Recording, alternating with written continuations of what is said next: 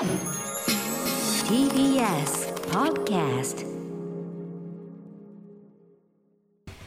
時刻は7時49分。TBS ラジオキーステーションにお送りしているアフターシックスジャンクション。パーソナリティの私ライムスター歌丸です。そして火曜パートナーの宇垣美里です。ここからは新概念提唱型投稿コーナー。火曜のこの時間はこちらの企画をお届けしています。その名もマイスイートホームこんなに嬉しいことはない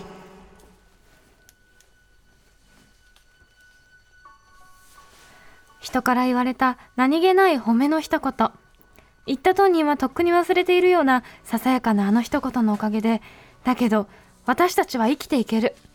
思い出せばいつでも心のふるさとに帰ることができるあなたの大事な HOME 褒め言葉を送ってもらいそれをみんなで味わうという人間参加のコーナーです。ということで今週も届いた方面、ご紹介していきましょう、ここのところ割とこう洋服関係方面がね、続いてますけど今回また違った方向からの、うん。それでございます。行ってみましょうか。ラジオネーム1399さんからのマイスイートホームです。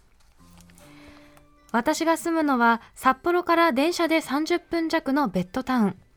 街を歩いていても人は少なく地味な顔つき体つきをしている私はむしろ似合うという言葉を武器にそこそこ珍しい洋服やアイテムを好んで着用していました、ん。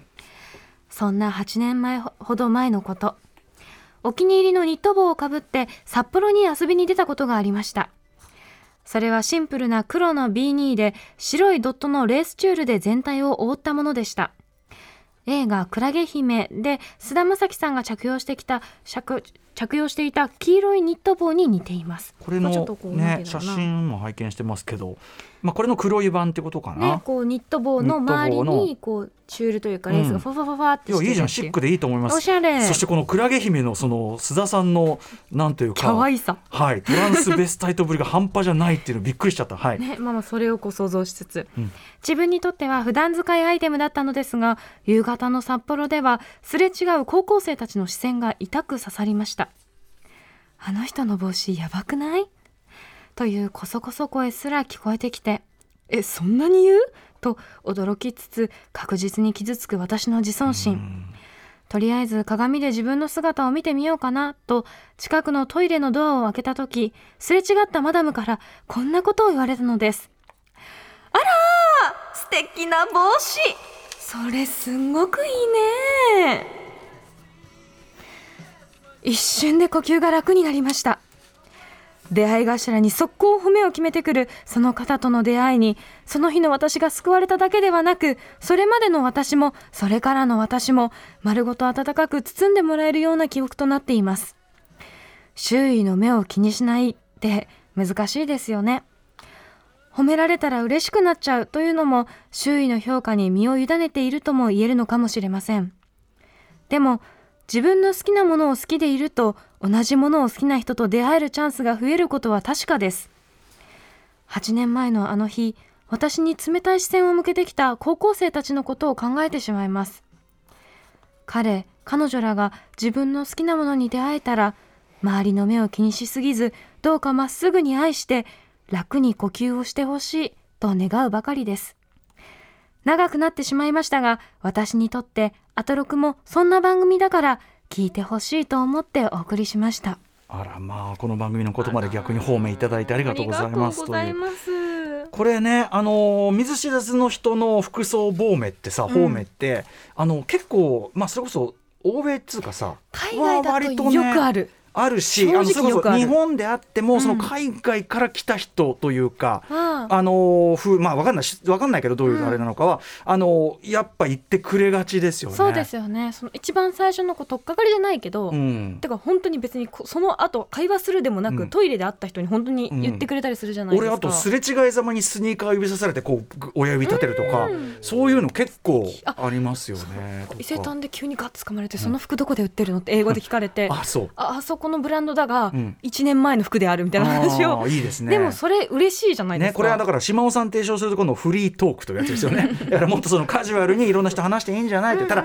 まあその日本の風土でそれがなかなか簡単にできない。これも理解はできる。まあその、うん特にねその知り合いじゃない人知り合いだったらいくらでもすりゃいいと思うんですけどね、もう全然うん。知らない人だとやりにくい人はいるかもしれません。まあそういうのがまず広がればいいなという件が一つとそれと裏返しでやっぱり逆に人の服装のことまねましてそんなこうかこそこそ言うとかはさ、ねやめなさいとは思うがこれさ、だからすごくいろんな動きがあって1399さんの心理で、うん。やっぱりさ分かるよどんだけ自分が好きで身につけてるものでも、うん。まずそのネガティブな視線ましてそんな言葉を投げかけられたらやっぱさどんだけ自信を持ってきてるつもりでもやっぱあれってやっぱなるしさ。傷つくよ。傷つくしあとやっぱ自分をちょっと疑い出しちゃうじゃん、えやっぱおかしいかな本当にいいのかなってなりますよね。変かな変かなみたいになっちゃうわけで、でも本当はそんなことを思わされる筋合いましてただ着てるものでね。別に傷つけてないしね人のこと誰も。そんなこと言われる筋合いはないのに、うん。ないのにこれだから何事もそうよ。あの例えばネット上のネガティブな言葉も何でもそう、やっぱ気になっちゃう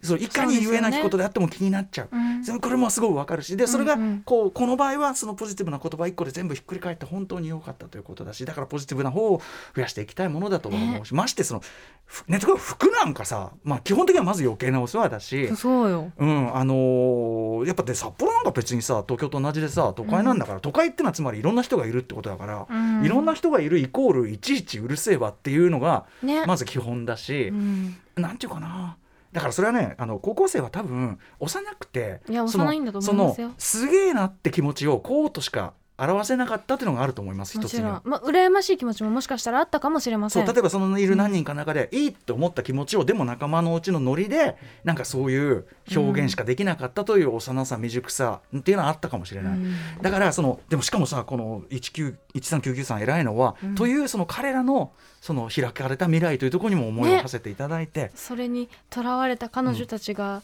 いつかね、うん、それを思わなくなればいいけれど私もでもそれははねあの間違ってない。必ずやそうだと思う、うん。あのやっぱり学生時代その仲間内でこうつるんでる時ほの方が同調圧力ってどう考えても大人の時よりは強いから。狭いしね狭いし。世界が。そうそう。なんかそういうふうにしか表出できない時期っていうのがまああり得るわなっていう。誰かをこうなんていうんださ蔑むことでこうそうねガッチってなる感じがね。仲間内のノリでしかもね、うんうん、なので、あのーまあ、彼らのにも幸あれだしもちろんあの1399さんにも幸あれだし、その皆さんにね、はい、我々も奇抜な格好しがちな人間としてそしてもうどんどん方面をしていこうということでそういうごことでざいます。ございます。どんどん募集しております。歌丸アットマーク TBS.CO.JP です。まあ、イツイート方面、こんなに嬉しいことはないでした。送ってね。After Six Junction.